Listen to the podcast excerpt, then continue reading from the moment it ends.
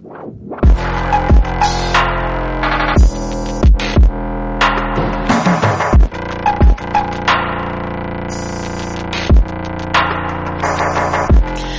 a todos y bienvenidos a Hot Topic. Este es nuestro cuarto episodio. No son muchos, pero lo suficientes como para que cada vez tenga más ilusión por crear este pequeño espacio hot en la red radiofónica. Estoy muy contenta porque pese a la corta vida de este podcast, la acogida ha sido maravillosa. Y quiero agradecer a toda la peña que nos escucha y sobre todo mandar un saludo a la gente de la Liga de los Héroes por nombrar Hot Topic en uno de sus últimos episodios, creo que es el número 7, eh, dentro de sus recomendaciones de podcast, que me hizo muchísima ilusión. Sus palabras fueron preciosas y desde aquí, aparte de recomendar muy muy fuerte su podcast de la Liga de los Héroes, quiero mandarles un fuertísimo abrazo a Sabrina Rodríguez, Hugo Camacho, Francisco J. Pérez y Sergi Thompson.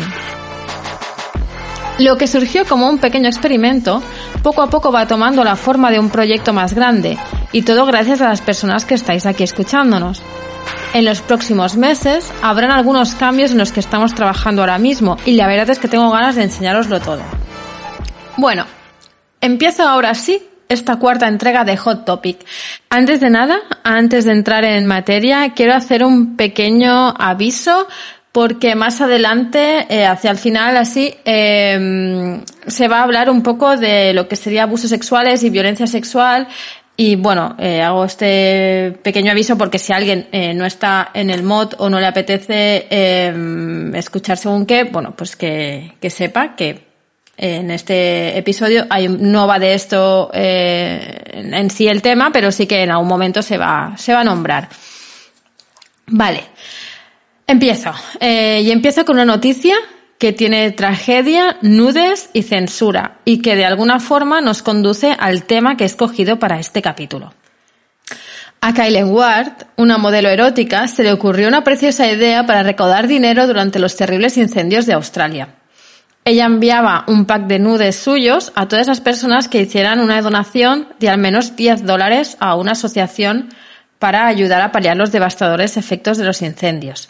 Básicamente, eh, la historia era que tú le enviabas un email con un comprobante de que tú habías hecho esa donación y tal, y entonces ella te enviaba pues un pack de fotografías suyas, eh, pues desnuda y eróticas, bueno. Em, inspiradas por Kylen, Emmy Corinne y Jenna Lee, también dos modelos eróticas, hicieron exactamente lo mismo. El resultado fue bastante, bastante heavy. Kylen Ward consiguió más de 500.000 dólares en unos tres días. Y Emmy Corinne unos 10.000 y Jenna Lee 40.000 en un par de días. La historia es que Kylen eh, al final creo que llegó como a los 700.000 dólares, como una cosa bastante bestia, eh, que wow, o sea, flipa.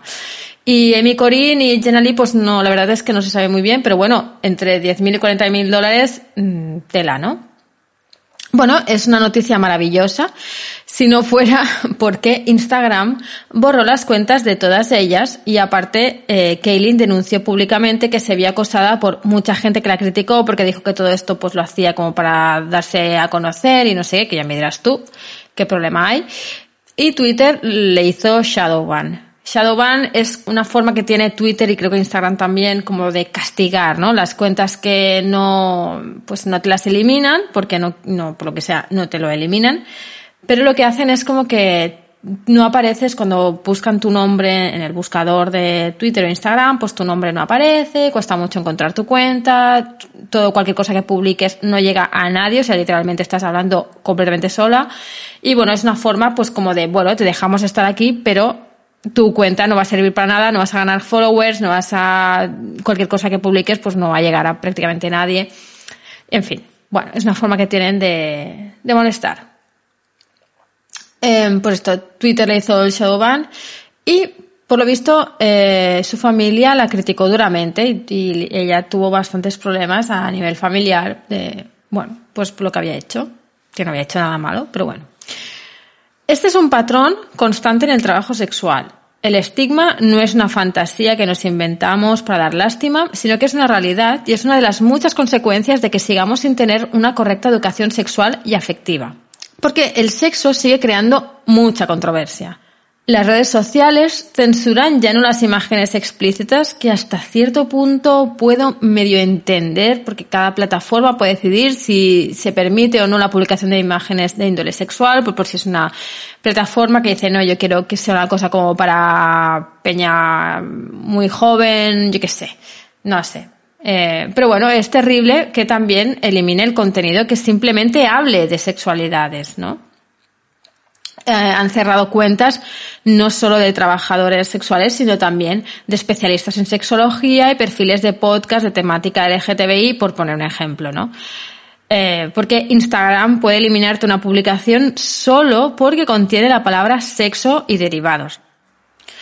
Yo, por ejemplo, no me planteo hacerle un Instagram eh, a Hot Topic porque básicamente tengo muy claro que en pocos días me, me eliminarían la cuenta o si no tendría que estar todo el rato pues intentando usar algún, no sé, como un, un lenguaje súper críptico porque palabras como sexo, porno, eh, etcétera, etcétera, no se pueden usar en Instagram y por lo tanto es que lo veo una tontería, ¿sabes? Como una casa. O sea, yo ahora mismo no, no lo, es que me agobia solo pensarlo, ¿no?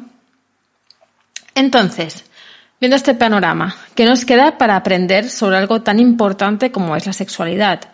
Y recalco lo de importante porque no solamente es una cuestión de rebeldía, es decir, no es que haya gente que queramos poner culos en internet y que en las escuelas se dé educación sexual porque nos da la gana, sino que es un asunto tanto de sanidad colectiva como de educación afectiva. Necesitamos tener herramientas para protegernos de enfermedades, lesiones físicas y comprender cómo funciona nuestro cuerpo Aprender a gestionar emociones, evitar situaciones traumáticas, saber responder ante una situación que se puede volver peligrosa, entender conceptos como libertad y amor y todas estas y de todas estas herramientas la principal es el conocimiento, porque sin una población preparada no sirve de nada ni los avances médicos ni las leyes.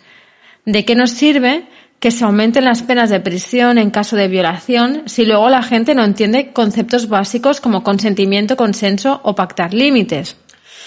Y lo mismo pasa eh, en otros campos, ¿no? O sea, ¿no sería mejor evitar al máximo los contagios de enfermedades sexuales porque la gente sabe protegerse y todo el mundo puede acceder a métodos de barrera en vez de despreocuparse porque ya hay tratamientos para curar estas enfermedades?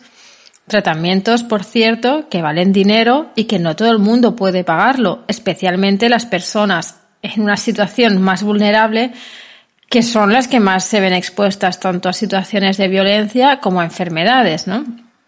Y que también hay que, debemos comprender que hay mucho más allá del mundo occidental, que aquí tenemos la prepa, tratamientos varios para gonorrea, sífilis, etcétera, pero en muchos países estas enfermedades siguen siendo altamente mortales y que no todo el mundo, insisto, no todo el mundo puede acceder, no todo el mundo puede pagar eh, lo que valen estos tratamientos o directamente es que no, no pueden acceder a ellos, ¿no? Mm, entonces, claro, ¿qué nos queda tanto a jóvenes como a adultos para acceder a un mínimo de información al respecto?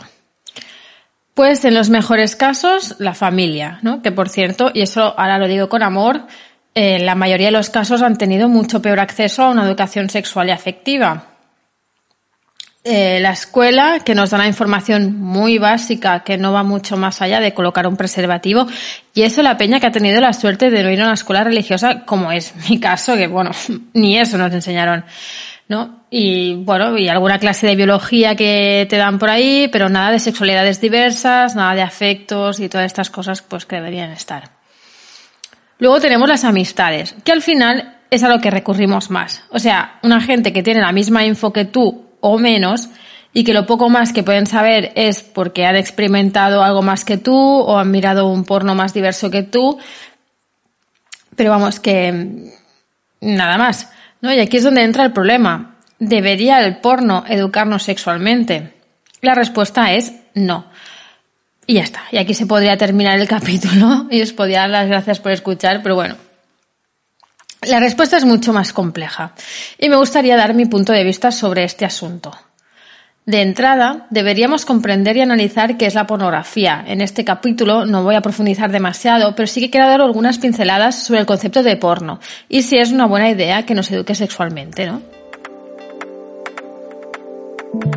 Bueno, el término pornografía aparece por primera vez en Francia sobre el año 1860. Se forma a partir de las palabras griegas pornos, que significa prostituta, y grafo, que significa gráfico o representación. En la antigua Grecia, pese a que ya existían representaciones artísticas eróticas, no se utilizaba este término. Si entendemos que la pornografía es un conjunto de obras que presentan contenidos explícitos con el fin de provocar la excitación sexual de la persona receptora, nos damos cuenta de que el porno presenta un amplísimo espectro de posibilidades y que sobre todo es extremadamente subjetivo. La pornografía entonces puede ser literatura, cine, un mosaico del siglo V antes de nuestra era, un fanzine, música, escultura, el sexo telefónica telefónico con las líneas eróticas, webcams y etcétera. Personalmente creo que lo que hace que algo sea un material potencialmente excitante es la mirada del sujeto que observa. De esta forma podemos llegar fácilmente a la conclusión de que prácticamente todo puede ser erótico o que somos susceptibles a que cualquier cosa, entre comillas, nos despierte un deseo erótico. Las fobias y las filias actúan de forma similar, y al igual que puedo sentir miedo al ver un insecto inofensivo, también puedo excitarme viendo una película de miedo. Pero claro, eso ya no es exactamente porno. Total, que me quedo con la descripción de que son obras que presentan contenidos explícitos con el fin de excitar sexualmente a la persona receptora. Es decir, que se hacen a propósito para eh, crear una excitación, ¿no? Me parece un escenario aburridísimo, pero es lo que sería más correcto. De representaciones explícitas para elevar la temperatura de la peña ha habido siempre, de hecho, aquí mismo, en la Cueva de los Casares, en el Parque Natural de Alto Tajo, en Guadalajara, se encontraron grabados y pinturas de los periodos auriñaciense y solutrense que podrían ser representaciones de la reproducción humana. O sea, una forma muy fina de decir que la gente que vivió en esas cuevas pintaban a personas follando. Como dato curioso, estas pinturas de los casares son la primera representación de un coito frontal que se encontraron a diferencia de las encontradas en otros lugares donde las representaciones son de un coito posterior, es decir, como la postura eh, del perrito. Em, odio este término, mm, hago un llamamiento para buscar otro nombre. Si alguien eh, sabe mm, otro nombre para describir este tipo de posturas, por favor, escribidme. Por Instagram, por o arroba eh, Forever en Instagram o arroba eh, Anekenecro en Twitter, lo que sea, por favor, necesito mm, otro nombre para, para esta postura. En prácticamente todas las civilizaciones, he dicho prácticamente, pero podríamos decir que en todas las civilizaciones existen representaciones sexuales. Entonces la academia se debate todavía si son algún tipo de amuletos para ayudar a las mujeres en el parto, aumentar la fertilidad, etcétera. Y yo no lo dudo, pero también creo que se utilizaban para excitarse sexualmente. Bueno, no es que lo crea yo, es que ya hay arqueólogos, historiadores que también lo creen y que están pues cambiando un poco, digamos, el, discurso sobre, sobre el tema de la sexualidad en la antigüedad. Porque básicamente, eh, por ejemplo, algunas piedras talladas a conciencia en la edad de hielo, o sea, unos 28.000 años atrás, como el falo de Tübingen, eh, estoy pronunciando fatal, pero no pasa nada, eh, encontrado en Oglefels, en Alemania. Bueno, lo siento por eh, que me escuche y sepa alemán y me quiera matar ahora mismo, pero bueno.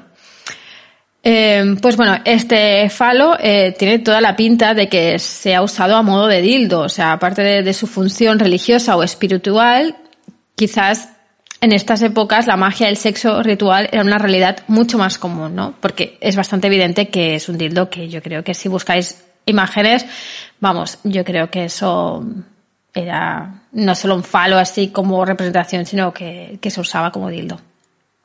que, insisto, no es que lo crea yo, es que hay mucha gente teorizando, gente especializada teorizando sobre el tema. Bueno, También hay muchísimas representaciones de vulvas, senos y penes, ¿no? Quizá era como su porno ritual, no lo sé, mm, pero me gusta pensar que sí.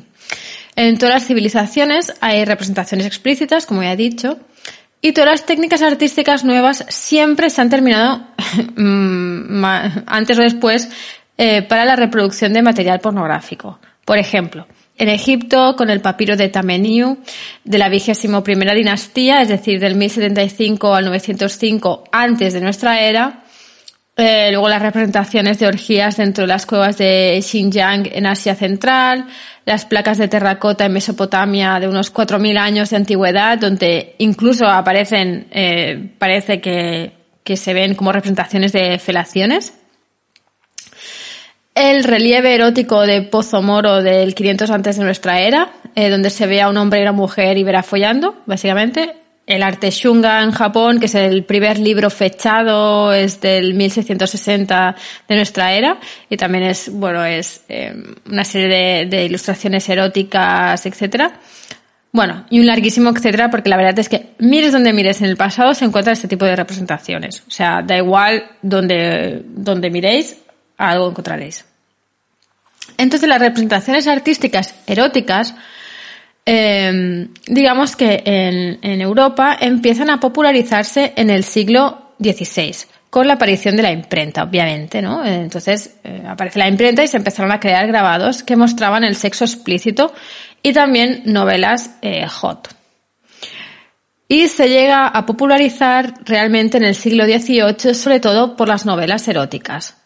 En el siglo XVIII también es cuando el famoso Marqués de Sade escribe sus libros icónicos como 120 días de Sodoma y Justine.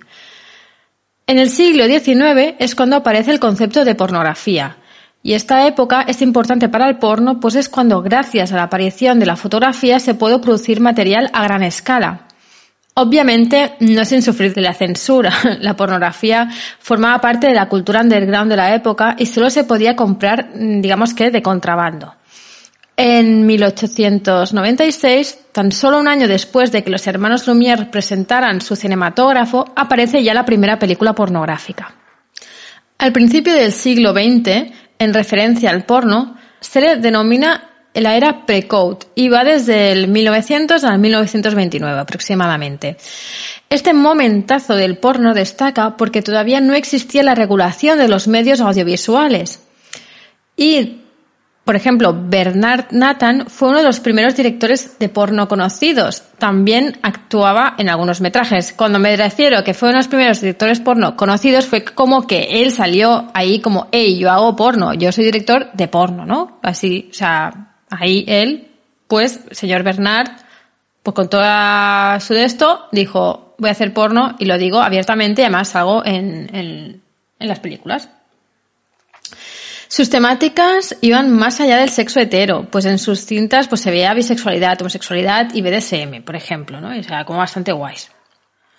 Todo esto se va a la mierda cuando en 1934 aparece el nefasto código Hays. Este código, creado por el señor Hays, eh, básicamente fue un reglamento que decía que se podía ver y que no se podía ver en las producciones cinematográficas. Bueno, concebido por William H. Hays, fue vigente durante el año desde el 34 hasta el 67, pero realmente su sombra se extiende hasta nuestros días.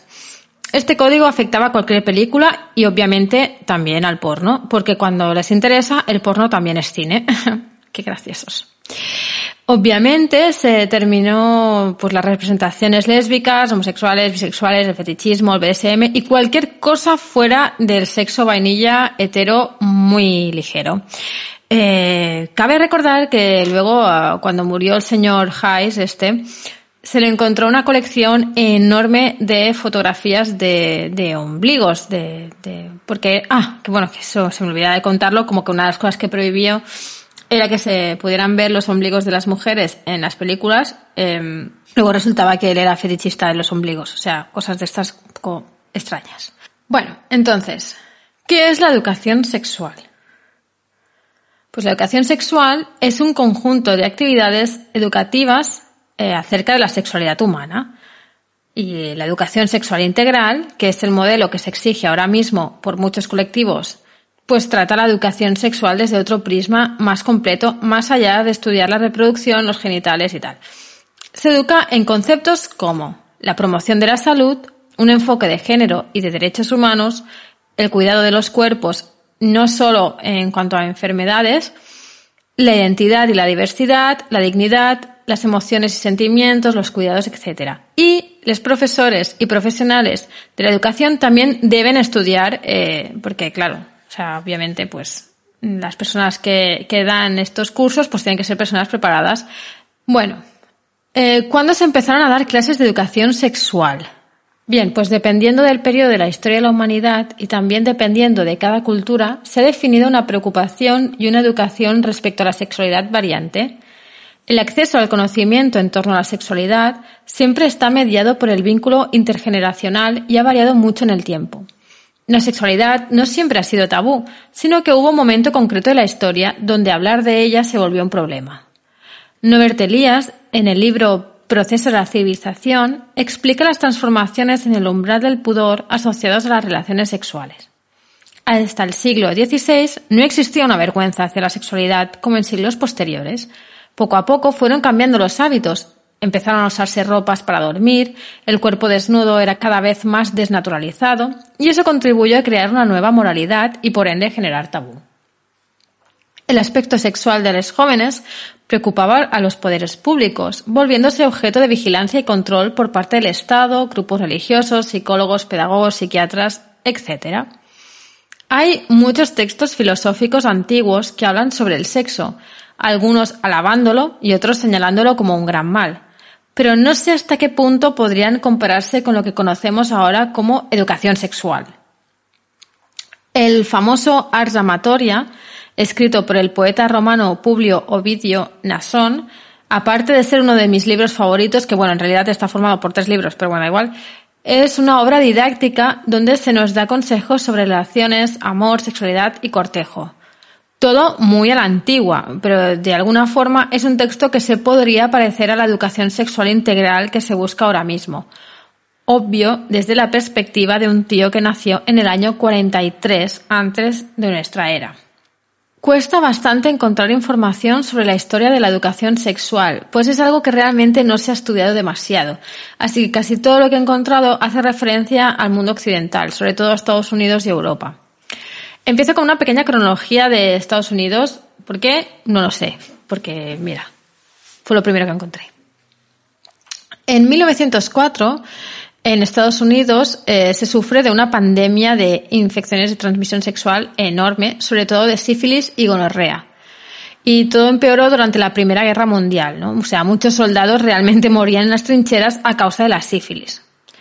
En 1915, el Servicio de Sanidad Pública distribuía folletos para la abstinencia hasta el matrimonio y la fidelidad, evidentemente, pero claro, existía un doble estándar, ¿no? Mientras se castigaba a las mujeres por tener relaciones antes del matrimonio, se justificaba la sexualidad masculina porque era normal, vamos, a una tontería como una casa, en fin.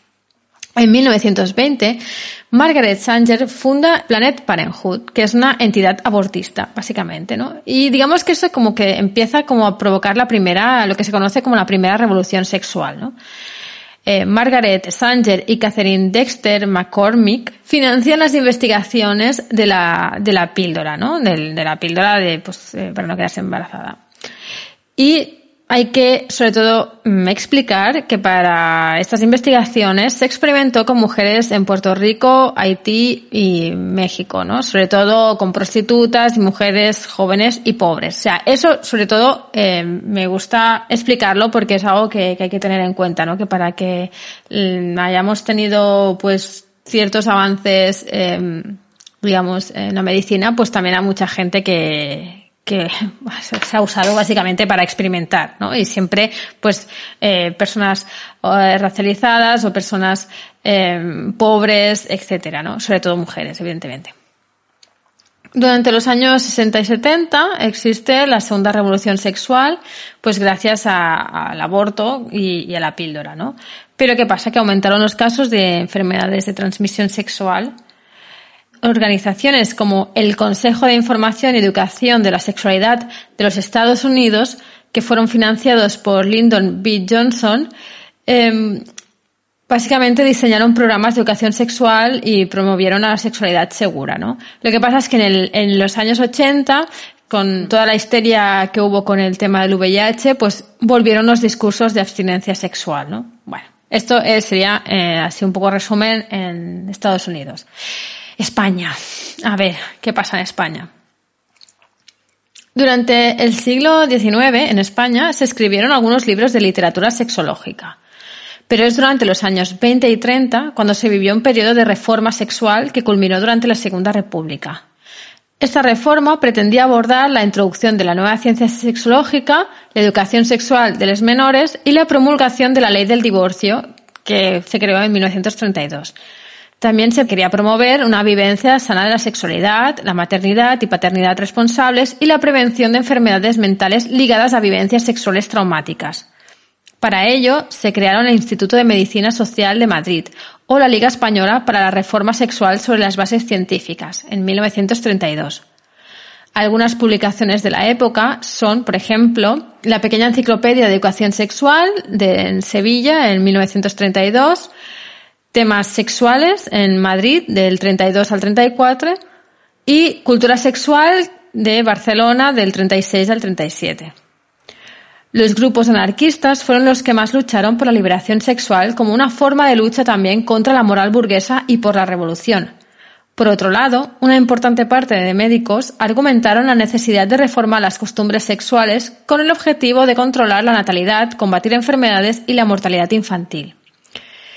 Quiero recalcar la figura del médico anarquista Félix Martí Ibáñez por la creación de la sección Consultorio Psíquico Sexual que se publicaba en la revista anarquista Estudios durante los años 36 y 37. Básicamente, pues debería ser como una especie de consultorio sentimental, ¿no? Eh, pero más serio. También fueron muy importantes las aportaciones de Hildegard Rodríguez, una activista que fue clave en la revolución sexual española. De Hildegard me gustaría poder dedicarle algo más extenso, porque realmente me fascina esta mujer. Y eso que era súper abolicionista, pero su vida como niña prodigio y todo lo que tiene que ver con ella me parece increíble. Al estallar la guerra, pues todo se va a la mierda y obviamente durante el franquismo todo eran manuales de mierda sobre cómo ser una buena esposa, que eso pues no interesa a nadie. En España, en 1981, aparecen los programas oficiales del Ministerio de Educación, pues las primeras recomendaciones de la inclusión de contenidos de educación sexual en la enseñanza primaria y secundaria. A nivel más internacional, ya, en marzo de 1990, en Jomtien, Tailandia, se hace la Conferencia Mundial sobre Educación y se declara el derecho de todas las personas de todas las edades a la educación. Y se expuso la necesidad de transformar los sistemas para alcanzar una educación de calidad y superar la falta de equidad y oportunidades. Luego, en septiembre de 1994, en el Cairo, Egipto, se celebra la Conferencia Internacional sobre Población y Desarrollo, y allí se considera la salud y la educación como prioridades a nivel global, y además también como prioridades la información y servicios que ayuden a los jóvenes a alcanzar el grado de madurez para comprender su sexualidad y protegerse tanto de embarazos no deseados como de ETS. Tal y como hemos visto al principio de este capítulo, la finalidad del porno no es la de educar, sino excitar sexualmente. Afirmando tal cosa, no quiero quitarle la responsabilidad a la industria. No voy a veniros con la idea de no aprendo a conducir viendo Fast and Furious, para excusar a la pornografía de su evidente poder de crear conductas y tendencias sexuales. Este argumento es una falacia, porque para conducir, pues hay normas de circulación, autoescuelas, profesores, carnets, etc. En la educación sexual actualmente solo hay tabú y padres cabreados exigiendo el PIN parental. Como ya he dicho, el porno, al igual que la música, el cine o las series de televisión, crea tendencias y se usa para aprender e imitar. Por eso mismo, creo que se podría usar el porno a favor del feminismo y la educación sexual. De hecho, el porno ya se usó para cambiar la conducta sexual de la población con el nefasto código Hays que provocó lo que ahora sufrimos, una pornografía machista, absurda y una sexualidad bastante lamentable en términos generales. Por suerte, desde la misma era de la sexploitation, allá por los años 60, se levantaron voces disidentes dentro de la pornografía y se crearon discursos alternativos al porno hetero. Le pese a quien le pese, se lleva teorizando sobre porno desde un prisma feminista desde hace décadas. No es para nada algo nuevo. El porno hace muchos años que entró en la academia para ser debatido y remodelado, al igual que ha sucedido con el cine no explícito o la literatura no erótica. Y es un error que se expulse este debate de las universidades, como ha sucedido hace unos días en la Complutense de Madrid, donde la Asamblea Abolicionista de Madrid ha conseguido cancelar el seminario Introducción a la Teoría del Porno. O sea, cancelar eventos y tratar de hacer ver que no existe es una forma terriblemente infantil de abordar un problema tan grave como es la representación misógina, racista, transfoba y clasista del porno mainstream. Si queremos evitar que el capitalismo nos diga qué tenemos que desear, debemos enfrentarlo de cara, debatir posiciones, luchar por los derechos laborales de las personas que trabajan en la industria del porno y ayudar a que existan nuevas representaciones de cuerpos y deseos fuera del yugo de la heteronorma cis blanca. Revisando informes sobre violencia sexual como los de Save the Children, la UNESCO o Amnistía Internacional, por ejemplo, se observa que en los países donde hay una mejor educación sexual aumentan las denuncias por abusos sexuales a menores. No es porque aumenten los casos, sino porque los menores entienden lo que está sucediendo y pueden avisar de ello. Por otro lado, en la mayoría de los casos los abusadores forman parte del entorno familiar de las víctimas. Y quizás aquí es donde encontramos la clave de por qué hay un discurso tan contrario hacia la educación sexual en escuelas y el porqué del PIN parental. Estas conclusiones deberían alarmarnos mucho y dejar de una vez de menospreciar la educación sexual y afectiva como si fuera un capricho.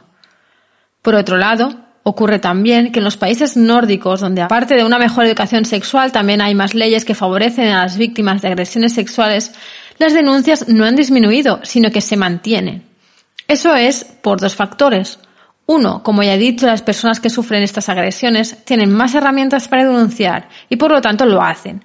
Por contra, las personas que tienen que aplicar estas leyes, es decir, jueces, etc., siguen teniendo una mentalidad machista y siguen culpabilizando a las víctimas.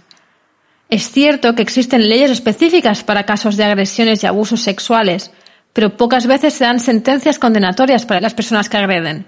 Eso hace que a nivel social siga existiendo la creencia de que una violación es solo la que ocurre en un callejón con una persona desconocida atacándote, mientras se normalizan las agresiones por parte de alguien que conoces en una fiesta, por poner un ejemplo, ¿no? Que se consideran errores de juventud, cosas que pasan cuando vas a una fiesta y bebes o tomas drogas, ¿no? Como si fuera algo pues completamente normal, en plan, pues no haber salido. No creo que la pornografía deba estar al alcance de los menores, pero tampoco creo que haga ningún bien que para ellos el sexo sea algo totalmente desconocido. Sus familias deberían darles un mínimo de educación sexual y afectiva y llegado el momento hablarles sobre la pornografía. Mostrarles que hay un mundo más allá de los tubes, que también hay literatura y otras manifestaciones de la erótica que son completamente válidas que no deben caer en el engaño de lo que las grandes corporaciones les venden como deseo, sino que desarrollen un criterio personal, que decidan con qué fantasear de forma libre y sensata. Que entiendan sobre los límites de la fantasía y la realidad, de las diferencias entre cuerpos, colores de piel, tamaños, texturas, que respeten las decisiones ajenas y que sepan poner sus propios límites, que entiendan que es tan natural tener deseo sexual como no tenerlo o tenerlo solo a ratos, porque no es una competición. Nadie les va a exigir que cumplan con los deseos de otros. Una propuesta que he encontrado y que me parece fascinante es un proyecto que se llama Pubertet, que se creó en 2015 dentro del programa de televisión infantil noruego Newtons. Eh, Newton es un programa de ciencia para las niñas que se emite en la cadena NRK, que es Norwegian Broadcasting Corporation, que también se puede ver por Internet. Bueno, Pubertet básicamente es un proyecto dentro de, pues, de este programa que se llama Newtons, como he dicho, que consta de ocho capítulos eh, donde su conductora, Lange Jansurt, habla de forma totalmente transparente sobre sexo, menstruación, genitales, pues dónde está el clítoris, etcétera, ¿no? Noruega es uno de los países más avanzados en materia de educación sexual en todo el mundo, seguido por Holanda. Y en ambos países la educación sexual empieza a los cuatro años de edad. Pero la cosa no queda aquí. en 2016 el Comité de Educación de la Cámara Baja decidió organizar un seminario de educación sexual en el Parlamento holandés. La sexóloga y presentadora de televisión Goeld Liekens fue la encargada de impartirlo y acudieron representantes de todos los partidos, a excepción, obviamente, los cristianodemócratas que consideran que la educación sexual se debe enseñar en casa, es decir, que no se debe enseñar. A mí esta propuesta me parece una fantasía, ¿eh? no sé si se podría hacer aquí en España. Es decir, que el programa este, Pubertet, dentro del programa este de Newton, se puede ver en YouTube y si no, creo que en la propia web de, de la cadena, de la NRK, se pueden encontrar los capítulos. Bueno, se culpabiliza el porno del auge de las violaciones y de educarnos mal en la sexualidad, cuando el porno no es algo educativo, mm, pero no se está señalando que las personas encargadas de crear leyes que nos protejan contra estos abusos seguramente ni siquiera tienen claros conceptos básicos como consentimiento y consenso, por no hablar del caso de jueces que tienen que aplicar estas leyes, que es un poco un despropósito. Seguramente este podcast no lo va a escuchar ninguna madre o padre de estos que se rayan con que sus hijos se les adoctrine con educación sexual. Pero desde aquí les digo, la educación sexual no es adoctrinamiento, es saber. Vuestro hijo varón super hetero no va a volverse maricón de golpe porque le enseñen sobre sexualidad y afectos, pero va a evitar que su novia de 14 años se quede embarazada porque se cree que si tiene la regla ya no hace falta usar preservativo. Vuestra hija no se va a volver un chico trans por arte de magia porque le hablen de teoría del género, pero la educación sexual integral le va a ayudar a darse cuenta de que no es normal que su tío le toque en el interior de los muslos cada vez que, se quedan a solas, ¿no? Adoctrinar es negarle el conocimiento y por ende coartar la libertad sexual a vuestras hijas, es negarles la protección ante enfermedades, embarazos no deseados, traumas, abusos, etc. Adoctrinar es decirles a los chavales que tienen que ser violentos y que sus impulsos van por encima del consentimiento, o decirles a las chicas que la próxima vez cierren mejor las piernas. Bueno, ya hasta aquí el tema de hoy, ¿no? Que era un poco reflexionar sobre pornografía y sobre educación sexual y, que es un tema, con el tema del PIN parental es una cosa que, bueno, pues está muy ahí a tope. Y Pasamos, que es la primera vez que, lo hago aquí en el podcast, eh, pasamos a la sección del consultorio sentimental, que a mí es una sección que me flipa. Eh, para las personas que no sepan qué es el consultorio sentimental, porque no me siguen en Instagram o, y tampoco en el Patreon, eh, sentimental es básicamente respondo a las preguntas que, que me hace la gente a nivel, pues, de, pues lo que opino yo sobre relaciones, sobre sexo, sobre amor, sobre, el, no sé, ¿sabes? Pero todo, sobre todo, eh, la zorroridad por delante. Para esta primera vez que hago el consultorio sentimental aquí en Hot Topic, eh, bueno, he escogido una pregunta que me hicieron hace, hace unos meses, eh, ojo, que mm, no me acuerdo cómo era exactamente la pregunta. Pero venía a decir como eh, sí era era buena idea trabajar, en, estábamos hablando en tema de pornografía, sí era bueno trabajar para una persona, una persona que dirige o que produce eh, contenido porno cuando esta persona eh, pues ha sido acusada de cosas bastante feas y que bueno, su comportamiento, digamos que la industria lo, hemos estado viendo un poco así con lupa y un poco así como nos ha afectado bastante. Bueno, resumiendo, me preguntaban pues qué opinaba yo sobre trabajar con una persona que ha tenido realmente unas problemáticas bastante heavy y que además pues su forma de abordarlas pues no ha sido la mejor. Mi opinión. Yo soy una persona que he rechazado bastantes, bastantes eh, oportunidades de trabajo porque eh, consideraba que no entraban dentro de mi, bueno, no entraban dentro de mi ética o de, como lo queráis llamar, pues trabajar en ciertas cosas. Ha habido momentos en los que eso a nivel económico no me ha afectado demasiado porque a lo mejor era yo ya tenía otros trabajos o, era un momento en que tenía ahorros y tal y me ha dado igual y ha habido otros momentos que realmente eh, ha sido una situación bastante bastante complicadísima.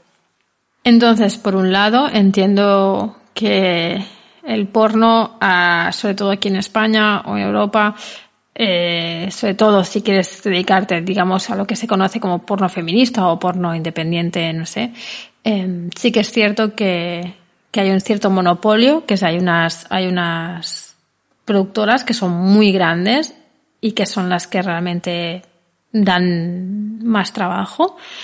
Mientras que luego las, las demás productoras pues hacen un poco lo que pueden y normalmente pues estas productoras como tienen beneficios muy bajos, es complicado, ¿no? Que, que puedan pagarte un sueldo, pues, acorde a lo que, a lo que sería el trabajo. De, hecho, esto ya lo hablaré en otro momento, pero ahora mismo en el porno lo que se ve mucho es, eh, que son les performers que trabajan entre ellas, pues, para sus plataformas, plataformas como OnlyFans o cosas así, como que se autoproduce mucha cosa, ¿no?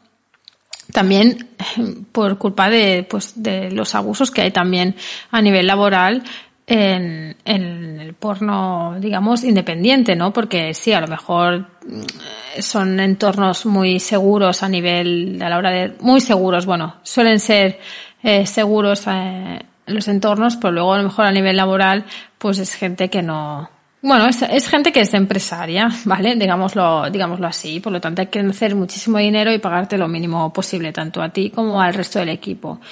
Entonces, a mí lo que me molesta de todo esto es que nunca hayan represalias. Es decir, que no, al final ha quedado en, nada, ha quedado en una cosa que fue una situación gravísima, que hay varios performers que están afectados por, por este tema y que, pues, digamos que se les ha, yo creo que se les ha dado la espalda así directamente lo digo. Y, y creo que tampoco es justo. Tampoco es justo porque al final eh, eso ha pasado a, a una gente, pero mañana te, te puede pasar a ti. Y cuando te sucede a ti, pues querrás que la gente te apoye, querrás que la persona que ha tenido un mal comportamiento contigo, pues eh, se le diga algo públicamente o, o, re, o, tenga que rectificar, ¿no? El problema es que, claro, como al final pues nadie dice nada, pues nadie tiene que rectificar y eso es un gran problema para la industria porque entonces estas cosas quedan así al aire y, y luego pues se, se, van repitiendo hasta que un día pues puede llegar a pasar algo muy grave o no, no lo sé, ¿no? Entonces yo creo que eh, ha habido una falta de, de solidaridad en este caso, ha habido una terrible falta de empatía y que yo entiendo que al final tienes que pagar las facturas, pero no sé si vale, si sale a cuenta, ¿no? Porque al final tampoco te está, tampoco te están solucionando la vida, o sea, un, un, hacer un par de rodajes tampoco te soluciona la vida porque no se cobra tanto como para que digas, bueno, pero, ¿sabes? Y, y cualquier día te puede pasar a ti y cualquier día te puedes encontrar que nadie te apoya, que nadie responde, que te quedas sola y que, y que te comes pues una movida eh, muy desagradable y, y que todo sigue igual, ¿no? Y que, y que nadie dice nada y que ves esa persona pues que sigue eh, con sus proyectos en todos los festivales, que sigue comprando a festivales, que sigue, eh, porque hablemos claro también. Eh, y es, es, bueno, es que es un poco mi reflexión en plan, entiendo, entiendo que pueden haber situaciones en las que digas, hostia, es que necesito realmente la pasta, la necesito porque si no, es que no voy a comer o no puedo pagar alquiler o yo qué sé, pero también, ¿no? La reflexión de decir, bueno, ¿qué precio voy a pagar luego? ¿No? Ya no solo el precio que voy a pagar yo como individuo, en plan, sino como colectivo que representa que somos, cuál va a ser el, el, precio, ¿no? De que todo el mundo siga trabajando con estas personas y que todo el mundo siga apoyando a esta gente y que no haya ningún tipo de, de problema, ¿no? Yo creo que nos podemos encontrar en una situación, pues bastante, bastante peligrosa, ¿no? bueno, ya, ahí lo dejo un poco, porque si no luego me caliento y voy a acabar mal. Peor, quiero decir, porque, bueno, en fin.